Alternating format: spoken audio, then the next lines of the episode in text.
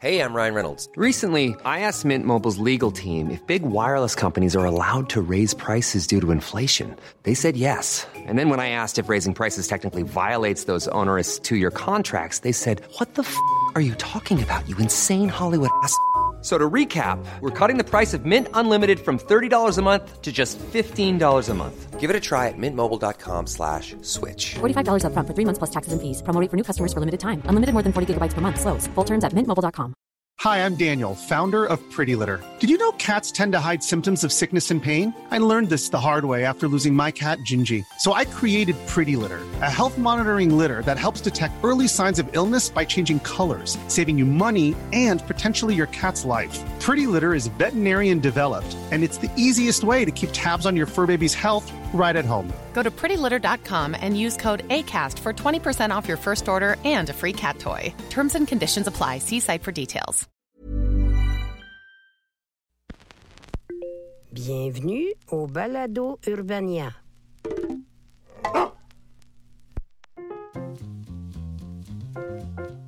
Bienvenue au pire moment de l'histoire avec Charles Beauchesne, le podcast qui foque complètement mes historiques de recherche dans le but de vous exposer les événements les plus glauques de l'histoire. Puis là maintenant, les sites pornographiques qui me sont suggérés, c'est genre du guillotine sexe. Et pour être honnête, ce que j'ai vu me déstabilise. Alors aujourd'hui, plutôt que de vous parler d'un meurtre au Saint-Empire romain germanique ou de la fois où Léonidas et les 300 Spartiates se sont fait fourrer par un bossu, j'ai décidé de rester chez nous dans ce bon vieux Québec. Et non, c'est pas une tentative de magasiner local pour faire plaisir aux gens qui écrivent Tôt Québec ici et qu'un K puis deux T. Ils ne m'aiment pas beaucoup. Et ça, même si je suis blanc. En fait, c'est plutôt par désir de montrer que nous aussi, au Québec, on peut être de la merde dans le passé. Et j'ai pas eu à chercher longtemps non plus, ni très loin, juste à soulever le tapis shaggy brun de l'histoire pour y retrouver de la moisissure qui dévalue complètement le condo. Ouais, ma deuxième passion après l'histoire, c'est l'immobilier. Plus précisément, aujourd'hui, je vais vous parler des conditions de travail des femmes ouvrières pendant la révolution industrielle. Et c'est un sujet gigantesque si on prend le temps de se rappeler qu'au moment où j'enregistre ce podcast, les femmes gagnent encore en moyenne moins que les hommes. Imaginez de quoi ça avait l'air à l'époque où c'était juste des pondeuses de bébés avec un droit de vote plus absent que jamais. À l'époque industrielle, euh, il y avait donc euh, des femmes exploitées dans les usines de textile, des femmes exploitées dans les usines de cigares, des femmes exploitées dans les usines de boîtes de conserve, des femmes empoisonnées au radium dans les usines aux États-Unis. Ouais, on leur donnait la tâche de peindre les cadrans phosphorescents des montres, puis on les obligeait à affiner la pointe de leur pinceau avec leurs lèvres, parce qu'utiliser une débarbouillette gaspillait trop de ce précieux radium qui allait radioactivement niquer leur bouche. Mais n'ayez crainte, le radium s'en est super bien tiré, lui. Donc, par souci de rester au Québec, j'ai finalement jeté ma fascination malsaine sur l'histoire des allumetières. Et le nom vous a peut-être donné un indice, elle travaillait dans le domaine des allumettes. Fucked je sais. Précisément à empaqueter les petits bâtons de feu dans la région de l'Outaouais, ce qui en fait donc un sujet dol. Dol, dans le sens de la ville, pas de... Anyways, ah ouais, swing-moi ce générique-là dans le fond de la boîte à bois et, si possible, comme s'il s'agissait d'une bacaisse. Donc, avant d'être une région célèbre pour ses fonctionnaires et son abondance de grosses dindes noires qui pissent ses couches, l'Outaouais a jadis été une plaque. Oh, la tabarnak, va revenir. L'Outaouais a jadis été une plaque tournante de l'industrie forestière. Contexte historique. La ville de Gatineau, anciennement ville de Hall, anciennement Wrightville, était à l'origine une grande forêt ancestrale où les Algonquins vivaient, chassaient et trappaient. On pourrait même dire qu'ils tripaient à trapper. Hihi jusqu'à ce qu'ils se fassent éventuellement tasser par des colons dans tous les sens du terme qui, à partir de 1800, vont toutes crisser à terre pour se construire des chacs. Par la suite arrivent les fameux businessmen du bois qui envoient les hommes dans les forêts pour boucher tout ça dans le froid hivernal quand ils sont pas trop occupés à conclure des pactes avec le diable pour essentiellement aller baiser leur cuisine. Au printemps, on envoyait le bois coupé dans la rivière la plus proche avec les draveurs, ces gens dont la job pourrait se résumer par Regardez, je suis capable de marcher sur un bio qui spinne dans l'eau. Les filles trouvent ça super cool, mais la seconde où je tombe, ces mêmes bio vont m'empêcher de remonter à la surface et vous allez me repêcher mort noyé avec la face bleue. Donc, les bio se rendaient ici jusqu'aux usines des géants du bois canadiens et américains, et c'est d'ailleurs le début d'une longue tradition de méchants patrons qui parlent anglais. I don't want Maurice, I want the rocket! Je comprends rien, man! Dis-moi ce que tu veux, puis je vais le faire! Évidemment, ce genre d'exploitation du bois se faisait un peu partout au Québec et au Canada, mais dans la région de Hull, c'était la grande industrie d'un dénommé Ezra Butler Eddy. Difficile de dire qu'est-ce qui est un nom et qu'est-ce qui est un prénom dans tout ça. Les ouvriers de l'usine d'Ezra Butler Eddy ramassaient donc euh, les billots de bois qui flottaient à travers les cadavres de draveurs un peu trop show-off pour en faire divers produits tels que, no shit, des planches de bois, mais également des manches à balai, des pâtes et papiers, du, j'en suis certain, très confortable papier toilette début 1900, ainsi que des allumettes. La spécialité d'Ezra Butler Eddy, le gars qui sonne comme s'il était trois personnes en même temps. Mais enfin, monsieur Eddy, les gens se passent votre papier de toilette entre les founes d'un océan à l'autre. Que pouvez-vous bien vouloir de plus? Certes, mais quand tous ces gens iront aux toilettes, n'auront-ils pas aussi besoin de craquer des allumettes? Grand Dieu, quel génie des affaires C'était en effet un stratagème assez intelligent puisque les Canadiens de l'époque, pauvres ou non, utilisaient en moyenne 15 allumettes par jour. Fascinant, je sais. Pour faire des allumettes, il suffisait de dipper des retailles de bois dans les produits chimiques pour obtenir ce bien essentiel dans le monde des pays d'en haut. Séraphin, je me sens pas bien. Peux-tu aller chercher le docteur? Viande à chien, Donalda! Et tout le sarrasin qu'on mange, moi je garderais de l'argent de côté pour des allumettes. 15! 15, ça sera pas assez, Donalda! Ça sera pas assez! À cette heure, va-t'en, faut que je me crosse dans un sac de pièces.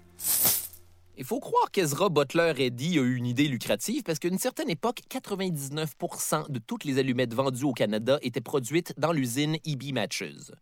En 1869, l'usine produit 1,5 million d'allumettes à l'heure. Ça, les amis, c'est suffisamment d'allumettes pour qu'une fois collées ensemble, on obtienne une autre allumette, mais beaucoup plus grande. Et quoi de mieux pour impacter tous ces petits bâtons de feu que les petits doigts agiles des femmes? Et je déconne pas, c'était vraiment le, le critère d'embauche totalement sexiste de l'époque. Grâce à leurs doigts typiquement féminins, toutes ces femmes feront un excellent travail délicat et féminin. Après tout, il faut bien les occuper, puisque, comme tout le monde le sait, elles sont incapables d'atteindre l'orgasme. Oui, nous sommes au 19e siècle. C'est le plus féministe que ça devient. Détail intéressant. À la base, les gens n'aimaient pas vraiment l'idée que les femmes travaillent à l'usine, parce que sexisme old school. Entre autres, l'Église considère qu'une femme qui travaille est détournée de sa mission divine d'évacuer des kids aussi souvent que Tim Horton nous sort des fournées de roussettes au miel. Pourtant, au Québec, en 1891, les femmes formaient le cinquième de la main-d'œuvre des manufactures, et dans les grandes villes comme Québec et Montréal, cette proportion passe au tiers. Oh merde! La bécosse est encore occupée! Satanée femme! Je savais bien que ça allait être le bordel pour aller aux toilettes! T'es devant l'armoire à balai, Henri Dans les usines de textile, les conditions sont excessivement difficiles. Le milieu de travail est souvent insalubre, mal aéré et les ouvrières sont constamment surmenées. En fait, c'est tellement épouvantable qu'on laisse le choix aux madames d'amener leur besogne de découpage à la maison et de se surmener dans le confort de leur foyer, tout en faisant travailler leurs douze enfants qui crient en puant. Au début, l'usine d'allumettes essaie la même tactique. Les femmes venaient uniquement récupérer leur lot d'allumettes qu'elles devaient empaqueter par la suite à la maison. Mais rapidement, on réalise que c'est une méthode moins efficace et on rapatrie tout le travail à l'usine. Parce qu'à la surprise de tous les hommes en position d'autorité, euh, les femmes étaient plus productives quand elles n'avaient pas besoin de faire en même temps le souper, le ménage et raccommoder les fonds de culotte de tout le monde. Après tout, c'est de ça que servent les soirs et les fins de semaine. En plus, ce qui est le fun avec les femmes, toute époque confondue, c'est qu'on peut les payer le tiers ou la moitié du salaire d'un homme. Aviez-vous remarqué? Selon le ministre du Travail de l'époque, une femme qui travaillait en usine ne faisait que 2 ou 3 dollars par semaine en trimant environ 60 heures, alors qu'un charpentier était payé 3 dollars par jour. Pour les allumettières, le salaire annuel était de 223 dollars en 1910, alors que le salaire annuel moyen d'un homme était de 354 dollars. Et ça, c'est vraiment merveilleux pour les hommes. Hurrah, c'est nous les hommes de l'histoire. Pourquoi l'égalité quand on peut vous opprimer? Ouais, Le souper est mieux d'être prêt. Bon, puis là, je vous entends déjà me dire Ah, OK, ça va juste être une anecdote d'équité salariale. Boring! Eh bien, non. Ça, c'est juste les bandes annonces avant le main feature de à quel point c'était de la merde d'être une femme à l'usine d'allumettes au 19e siècle. Déjà, c'est amusant de savoir que chaque année chez EB Matches, environ 20 employés meurent dans un accident de travail. La routine, quoi. Monsieur, encore un accident à l'usine. Les vêtements de quelqu'un ont, sans grande surprise, brûlé. Et j'imagine qu'ils nous poursuivent. Euh, pas tout à fait. Ils sont morts. Eh bien, problème réglé dans ce cas. Ouf, on a bien failli avoir l'air de mauvais patrons. En fait, les accidents font tellement partie du quotidien à l'usine que c'est à peu près aussi prévisible que de se faire demander si tu préfères une grosse molle ou une petite dure quand tu travailles dans une crèmerie. Donc, euh, nos allumetières sont majoritairement des filles âgées entre 12 et 20 ans, et ce, même si l'âge minimum légal de l'époque pour travailler en usine était de 14 ans. Dieu merci, ils ont fait une exception. On aurait aussi vu des enfants plus jeunes que 12 ans, c'est juste difficile à prouver parce que mystérieusement, la compagnie ne gardait pas de registre très à jour de tous ces enfants qu'elle n'avait pas le droit de faire travailler. Horton, c'est vous qui avez le dossier qui répertorie tous les enfants que nous exploitons? Euh, oui, je viens de finir de le mettre à jour. Parfait. Quand vous aurez fini, crissez-moi ça dans le feu. Quelqu'un pourrait s'imaginer que nous sommes de mauvais patrons. Mais les toilettes ne sont-elles donc jamais libres ici? C'est l'armoire à balai Ah oui, c'est vrai. Les boys allaient constamment pisser là-dedans et c'est pour ça qu'on l'a barré. Continuez le bon travail Les allumetières empaquettent des allumettes 10 heures par jour, 6 jours par semaine. Évidemment, pas le dimanche, parce qu'il faut aller à l'église te faire dire qu'il faut pas travailler à l'usine quand t'es une femme. Et malheureusement pour ces travailleuses, l'empaquetage d'allumettes est calissement dangereux, surtout l'été, quand l'air est sec et propice à prendre feu. Détail dark Effectivement, l'été, quand le mercure est trop haut, l'usine doit fermer ses portes parce que les risques d'incendie sont trop élevés. Quand je dis que les risques sont élevés, ça, veut dire encore plus élevés que les habituels 20 incendies par jour chez EB Matches. Les salles de l'usine où se trouvaient les femmes étaient surchauffées et d'ailleurs fermées à clé, sans doute pour les protéger du feu. C'est pourquoi les allumetières gardaient en permanence une éponge mouillée et un seau d'eau à leur poste de travail, parce que leur journée se résumait à constamment manipuler des allumettes qui se frottent contre d'autres allumettes et peuvent constamment s'allumer et enflammer les autres allumettes autour, dans un endroit qui brûle plus facilement qu'un briquet à côté du cul. Ciel, un incendie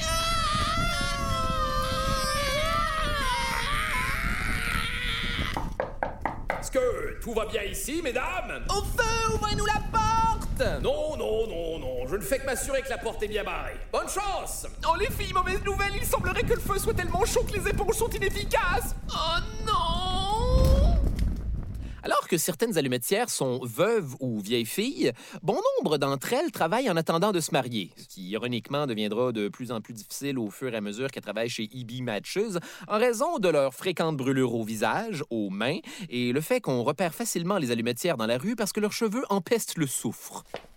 Ah, Bernadette, ma parole, vos cheveux puent de plus en plus. Alors, et Lucille qui a pris feu pour la troisième fois aujourd'hui? Espérons que les hommes sauront nous apprécier pour notre beauté intérieure. Désolé, Lucille, je vous renverrai bien à la maison, mais la porte est barrée. Et comme si c'était pas déjà assez stressant, dans les industries de l'époque, on payait les femmes en fonction de leur rendement, alors que les hommes étaient payés à la semaine, ce qui impose un rythme de travail tout à fait malbosant. Dans les filatures de coton, par exemple, une seule femme doit surveiller en moyenne quatre métiers à tisser en même temps. Et en cas d'erreur, c'est déduit de sa paye de façon plutôt arbitraire par le patron. Dans les usines de chaussures, les ouvrières étaient payées une scène par semelle, mais se voyaient retirer quatre scènes pour chaque semelle avec un défaut. Voilà ce qui arrive à une époque où les gens travaillent en usine à la place de passer leur mat 436. Personne ne devrait faire de salaire négatif.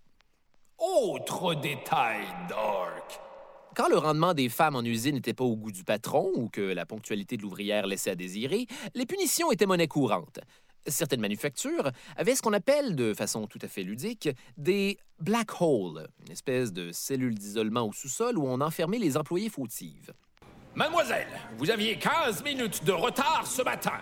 Avez-vous une idée de l'argent que vous me faites perdre? Allez donc passer 4 heures dans le black hole sans pouvoir travailler. Ça vous apprendra à ne pas travailler. Un cas célèbre ailleurs au Québec est celui de Georgina Loisel, une apprentie dans une usine de cigares qui fut battue par son patron parce qu'elle avait refusé de faire 100 cigares de plus dans sa journée. Interrogé par la commission des normes du travail de l'époque, faut-il seulement le mentionner, le patron a simplement répondu que c'était à la demande des parents qu'il châtiait ses apprentis comme un bon père de famille. Une chance que mes patrons m'ont jamais fait ça, parce que je me serais mal vu recevoir une fessée de ma supérieure de centre d'appel de 19 ans. Bref, ça brasse chez les filles de l'usine. C'est d'ailleurs à cause de ces conditions de travail sexistes et paternalistes qu'un des personnages importants de la vie à l'usine, c'est la contremaîtresse. Et non, il ne s'agit pas ici de la fille avec qui tu couches pour tromper ta maîtresse en criant échec et mat. Les contremaîtresses agissaient à titre de confidentes auprès des allumetières et les protégeaient contre les possibles abus des hommes dans la manufacture. Et quand je dis possible, je veux dire 100 certain. Selon Hey, I'm Ryan Reynolds. Recently, I asked Mint Mobile's legal team if big wireless companies are allowed to raise prices due to inflation. They said yes. And then when I asked if raising prices technically violates those onerous two year contracts, they said, What the f are you talking about, you insane Hollywood ass? F- So to recap, we're cutting the price of Mint Unlimited from $30 a month to just $15 a month. Give it a try at mintmobile.com slash switch. $45 upfront for three months plus taxes and fees. Promo for new customers for limited time. Unlimited more than 40 gigabytes per month. Slows. Full terms at mintmobile.com. I'm Sandra, and I'm just the professional your small business was looking for. But you didn't hire me because you didn't use LinkedIn jobs. LinkedIn has professionals you can't find anywhere else, including those who aren't actively looking for a new job but might be open to the perfect role, like me. In a given month, over 70% of LinkedIn users don't visit other leading job sites. So if you're not looking on LinkedIn, you'll miss out on great candidates like Sandra. Start hiring professionals like a professional. Post your free job on linkedin.com/achieve today. Les mœurs super progressistes fin 19e, début 20e siècle, aller travailler quand tu es une femme, c'est s'exposer au monde des hommes et te rendre vulnérable à leurs fantasmes. En gros, tout le monde avait peur que les hommes essaient de les baiser et les contremaîtresses étaient là pour rappeler à tout le monde de garder leur dick dans leurs pants. Et si vous trouvez que les conditions de travail des allumetières n'étaient pas suffisamment hostiles, eh bien, laissez-moi vous parler de ce qu'on appelait dans le métier le fossija, ou en termes plus médicaux, la nécrose maxillaire. Ah, by the way, si vous étiez en train de manger, arrêtez de le faire. Maintenant. Détail. En effet, les allumetières passaient plusieurs heures à l'usine exposées aux produits chimiques qui composaient le bout des allumettes, et plus particulièrement le phosphore blanc. C'est un produit dangereux qui agit sur le système nerveux, et avant 1900, on considérait qu'à cause de cette particularité, c'était aussi un aphrodisiaque très puissant s'il était pris en petite quantité. Mais soyons clairs, c'est surtout un poison mortel qui causait de la toux, des bronchites, des maux de tête, des coliques, des douleurs à l'estomac et une maladie osseuse qui s'attaque directement à la mâchoire. Quelle surprise! Chaleur, humidité et produits chimiques ne font pas bon ménage. Alors, généralement, la nécrose maxillaire s'amorce tranquillos par quelque chose qui s'apparente à une rage de dents, suivie beaucoup plus rapidement qu'on pourrait le croire, d'une enflure aux gencives et à la mâchoire, assortie d'un nombre assez impressionnant d'abcès de pus jaunes ou bruns, tapissant l'intérieur de la bouche. Exactement les couleurs les plus encourageantes en termes de pus. Suite à quoi, les choses deviennent encore plus un chieur de marde très rapidement, puisque les mâchoires des malades ont tendance à enfler et se déformer, causant des douleurs intenses et incessantes, alors que l'os pourrit de l'intérieur jusqu'à se désagréger. Je vous rappelle que ça, ça se passe pendant que les femmes sont toujours en vie, et ce n'est pas agréable. Et enfin, feu d'artifice final, les dernières étapes de la maladie. Une inflammation du cerveau, des convulsions et des hémorragies tout aussi internes qu'externes. Mais ne vous inquiétez pas, toutes les femmes atteintes ne seront des pas là.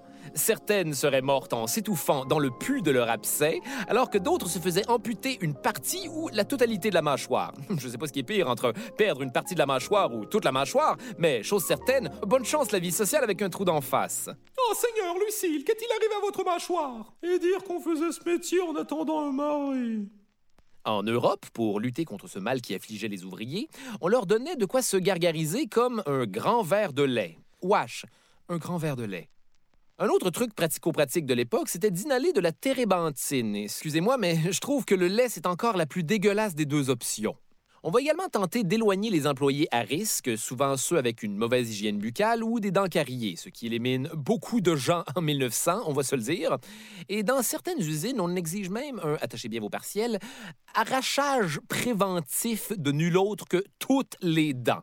C'est moi où les solutions à la nécrose maxillaire donnent de plus en plus envie de juste avoir la nécrose maxillaire.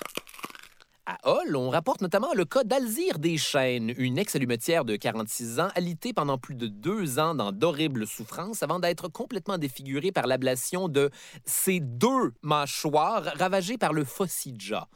Les deux mâchoires? J'étais pourtant certain que la mâchoire du haut, c'était le crâne, mais combien de, mâchoires s'enlèvent? Sinon, il y a aussi le cas de Lydia Tremblay, 41 ans, qui avait fini par s'enlever elle-même une partie de sa mâchoire ulcérée. Et ce qui est le plus terrible quand tu essaies d'enlever ta mâchoire, c'est c'est que tu peux pas mordre dans un bâton pendant que tu fais ça. Il va falloir attendre jusqu'en janvier 1911 pour que William Lyon Mackenzie King, le gars sur les billets de 50 pièces, aille à la rencontre de ces allumetières défigurées. Celui-ci va d'ailleurs tenter de légiférer aux communes contre l'utilisation du phosphore blanc dans la fabrication des allumettes et révéler qu'il y a eu au moins six décès à Hull des suites d'empoisonnement au phosphore blanc, et ce, seulement en 1910. Oui, évidemment, on parle ici juste des morts et on ne compte pas toutes ces femmes avec la gueule pleine de très rassurants pus. En même temps, c'est difficile d'établir le véritable nombre de victimes de la nécrose maxillaire à Hull parce que la compagnie préférait ne pas garder un compte très précis de ses victimes. Bonne idée! Et ces dernières, n'ayant pas les revenus suffisants, évitaient d'aller dans les hôpitaux et s'enlevaient simplement leur bout de mâchoire en famille à la maison. OK, dès que le souper est fini, on le fait! Détail intéressant. Pour se motiver à défendre les droits des allumetières, William Lyon Mackenzie King gardait en tout temps sur son bureau une mâchoire de femme rongée par la nécrose maxillaire. J'ai aucune idée dans quelles circonstances on lui a donné ça, mais chose certaine, ça devait être un bon aide-mémoire pour éventuellement tweaker les conditions de travail des allumetières. Enfin, qu'est-ce que c'est que cette mâchoire qui... Oh oui, c'est vrai, les conditions de travail des femmes Youf j'ai bien failli oublier parce que je suis Mackenzie King et j'étais possiblement trop occupé à communiquer avec le fantôme de ma mère dans une boule de cristal, à collectionner les ruines de bâtiments et à demander des conseils politiques à mes trois chiens terriers qui s'appellent tous Pat. Ouais, Mackenzie King. J'ai véritablement fait toutes ces choses et maintenant, si vous voulez bien m'excuser, il faut que j'aille à un photoshoot pour les billets de 50 piastres. Enfin, qu'est-ce que c'est que cette mâchoire qui... Oh oui, c'est vrai, les conditions de travail des femmes et à partir de ce moment-là, tout est bien qui finit bien. En 1914, une loi contre le phosphore blanc entre en vigueur et les femmes n'auront été exposées aux produits chimiques dangereux que pendant 70 ans, à une époque où l'espérance de vie c'était de 49. Magnifique!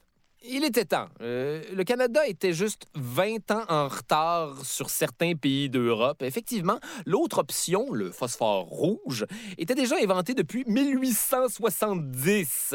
La Finlande avait banni le phosphore blanc depuis 1872 et la France l'a interdit en 1895. Quand les Français font quelque chose avant nous, c'est mauvais signe. D'ailleurs, à cause de l'exposition prolongée au phosphore blanc, on disait que la laine et l'urine des travailleurs et travailleuses brillaient dans le noir. Et moi qui croyais que la situation était dramatique quand je mange des asperges, Inutile de vous dire que face à toute cette shit, les allumetières vont éventuellement décider d'en profiter pour mettre leurs grosses culottes de grand-mère en dentelle de proto-féministes. En 1919, la compagnie va effectivement mettre de l'huile sur le feu, en essayant d'instaurer encore plus d'heures de travail dans ce merdier. Et j'en profite pour vous rappeler que les femmes n'avaient pas encore le statut de personne aux yeux de la loi et qu'on considérait que c'était à proprement parler des meubles. Ouvrière mécontente! Ouvrière mécontente! Ouvrière mécontente! Nom de Dieu, est-ce des femmes qui manifestent en bas ou des tabourets? Ah, difficile à dire, je les confonds toujours. Qu'à cela vont néanmoins finir par fonder la toute nouvelle Association syndicale féminine catholique. Et juste à temps, parce qu'à 12 jours de Noël, la compagnie décide de tomber en lockout pour faire pression et les femmes tombent en contre-grève. Contre toute attente, c'est un succès. 48 heures plus tard, la compagnie plie et revoit leurs exigences, les salaires et reconnaît l'existence du syndicat. Go Meuble. Tout est bien qui finit bien? Pas tout à fait, puisque cinq ans plus tard, en 1924, la Eddy Limited ignore complètement la convention et annonce une diminution des salaires. Parce qu'il faut croire qu'ils pouvaient aussi juste faire le contraire. Les allumetières entrent en grève une fois de plus, et évidemment, ce n'étaient pas les seules ouvrières de la province à user de moyens de pression devant les demandes irréalistes de leur employeur. En 1880, au Moulin Hudon, à Hochelaga, plus de 500 ouvrières réclamaient déjà moins d'heures et de meilleurs salaires. Et rendu en 1900, la Montréal Cotton avait déjà sept grèves à son actif. J'espère maintenant de tout cœur que leur slogan c'était On n'est pas des cotons. Mais ce que le syndicat d'allumetières avait de véritablement spécial, c'est qu'il était appuyé par le clergé. Serait-ce parce que la congrégation catholique des Pères Oblats voulait être de bons alliés et encourager une initiative où les femmes seraient considérées comme des humains? Mais bien sûr que non. On parle ici de l'Église, ceux qui ont écrit dans la Bible Siracide 26 Une femme qui sait se taire est un don du Seigneur. En fait, c'était plutôt pour protéger leur vertu. Et là là. Parce que d'après l'Église, euh, un, deuxième quart de travail empêcherait les femmes d'être à la maison pour s'occuper de leur famille, qu'elles n'ont pas puisqu'il leur manque des morceaux de face suite à tous ces quarts de travail. Mais il reste que pour ce syndicat, l'appui de l'Église est vraiment important. Ce sont entre autres des prêtres comme le père Bonhomme qui va négocier pour les allumetières. Et là, je veux pas dédramatiser quoi que ce soit, mais c'est vraiment un nom de prêtre le fun. Le père Bonhomme. Donc, je pense que les allumetières mériteraient de meilleures conditions de travail. Et une bonne tape sur les fesses si elles sont trop indépendantes. Oh, père bonhomme. En fait, le père bonhomme, c'est le représentant masculin du syndicat qui va représenter les ouvrières accompagnées d'une délégation exclusivement masculine, parce que même si elles ont un syndicat, aucun employeur de l'époque n'accepterait de négocier quoi que ce soit avec une femme. Le pire, c'est que tout ça avait vraiment commencé dans la bonne direction avant de redevenir plus misogyne que jamais. Rajoutez à ça le fait qu'en 1924, Ezra Butler Eddy va couper leur salaire de 40 en refusant de négocier et de reconnaître le syndicat, dans ce qui semblait être une tentative de revenir à l'époque où tout le monde était big time abusé. Mais qu'à cela ne tienne, les allumetières seront menées par la légendaire Donalda Charon, porte-parole du syndicat, dans une grève impressionnante. Oublions pas que l'usine E.B. Eddy est l'employeur le plus important de la région. Patron, les femmes se rebellent Ha! Qu'ils aillent au diable Je suis capable d'attendre Mais la population ne pourra plus allumer des chandelles parfumées et il y a une vente de feu chez célibataires Kéten et compagnie. Dieu ait pitié de nos âmes C'est un gros dragon à combattre. Et quelques semaines plus tard, un surintendant défie la ligne de piquetage et cela fait pas mal de marde. Selon la compagnie, ce sont les femmes qui auraient assailli sa voiture en premier, alors que les informations venant du camp des allumetières semblent plutôt indiquer que le surintendant en question aurait ordonné à son chauffeur de foncer sur elle. On s'entend qu'il y en a un qui fait plus peur que l'autre. Heureusement, personne ne va perdre la vie, mais la tension monte. Les allumetières ont désormais le support de la population ainsi que celui des commerçants des alentours qui leur amènent des vivres et des encouragements. Même la ville de Hull doit intervenir dans le conflit. Ouvrière mécontente! Ouvrière mécontente! Ouvrière mécontente! Parole, qu'est-ce qu'elles font devant l'usine?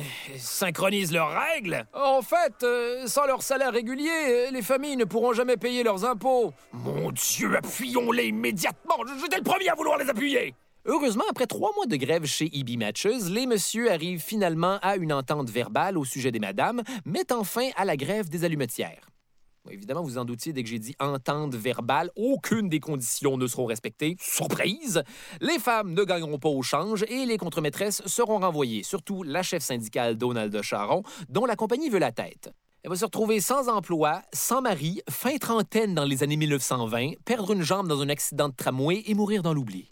Du côté des allumetières, les conditions de travail ne seront pas améliorées tant que ça. On va dissoudre le syndicat des femmes et envoyer le père bonhomme dans le Grand Nord, qui deviendra ici le père bonhomme de neige. En tout cas, moi, je me suis trouvé vraiment malin sur celle-là. Ça m'apprendra à aider les femmes. Au moins ici, je vais clairement faire une différence positive dans la vie de tous ces autochtones. Quatre ans plus tard, la compagnie va être vendue à des Britanniques, l'usine va être déménagée en Ontario et toutes les allumetières vont perdre leur emploi. Fin. Quoi, vous attendiez à ce que ça finisse bien? Avez-vous déjà écouté ce podcast? C'est encore difficile aujourd'hui de connaître le nombre exact d'allumetières qui ont vécu et travaillé en Outaouais. Combien sont mortes des causes du phosphore blanc, combien d'employés mineurs y avait dans l'usine, etc. Les compagnies comme ça gardent rarement des documents et des archives prouvant à quel point ils ont été de la pisse en bouteille. En plus, avec la conception qu'on avait des femmes à l'époque, plusieurs familles cachaient aux agents du recensement l'existence de travailleuses dans le foyer familial pour éviter la honte d'être associées à une courailleuse de salaire. La fin du 19e siècle et pas mal la totalité du 20e ont été le lieu de plusieurs moments charnières dans la reconnaissance des droits des femmes. Un combat qui manifestement ne se fait pas du jour au lendemain, un combat qui nous suit aujourd'hui encore dans notre belle société confortable du 21e siècle où cette fameuse parité semble être chaque jour un peu plus en retard au 5 à 7. C'était les pires moments de l'histoire avec Charles Beauchesne et le cauchemar se poursuit dans un prochain épisode.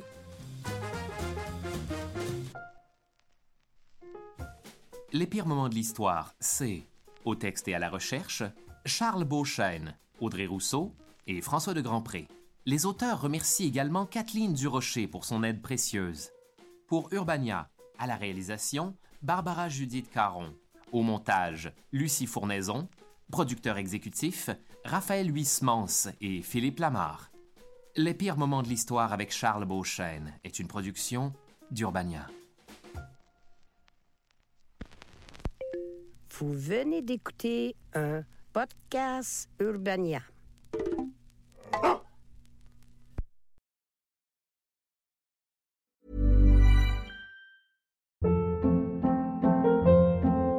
Hold up. What was that? Boring. No flavor. That was as bad as those leftovers you ate all week. Kiki Palmer here, and it's time to say hello to something fresh and guilt-free. Hello Fresh. Jazz up dinner with pecan-crusted chicken or garlic butter shrimp scampi. Now that's music to my mouth. Hello Fresh. Let's get this dinner party started. Discover all the delicious possibilities at hellofresh.com.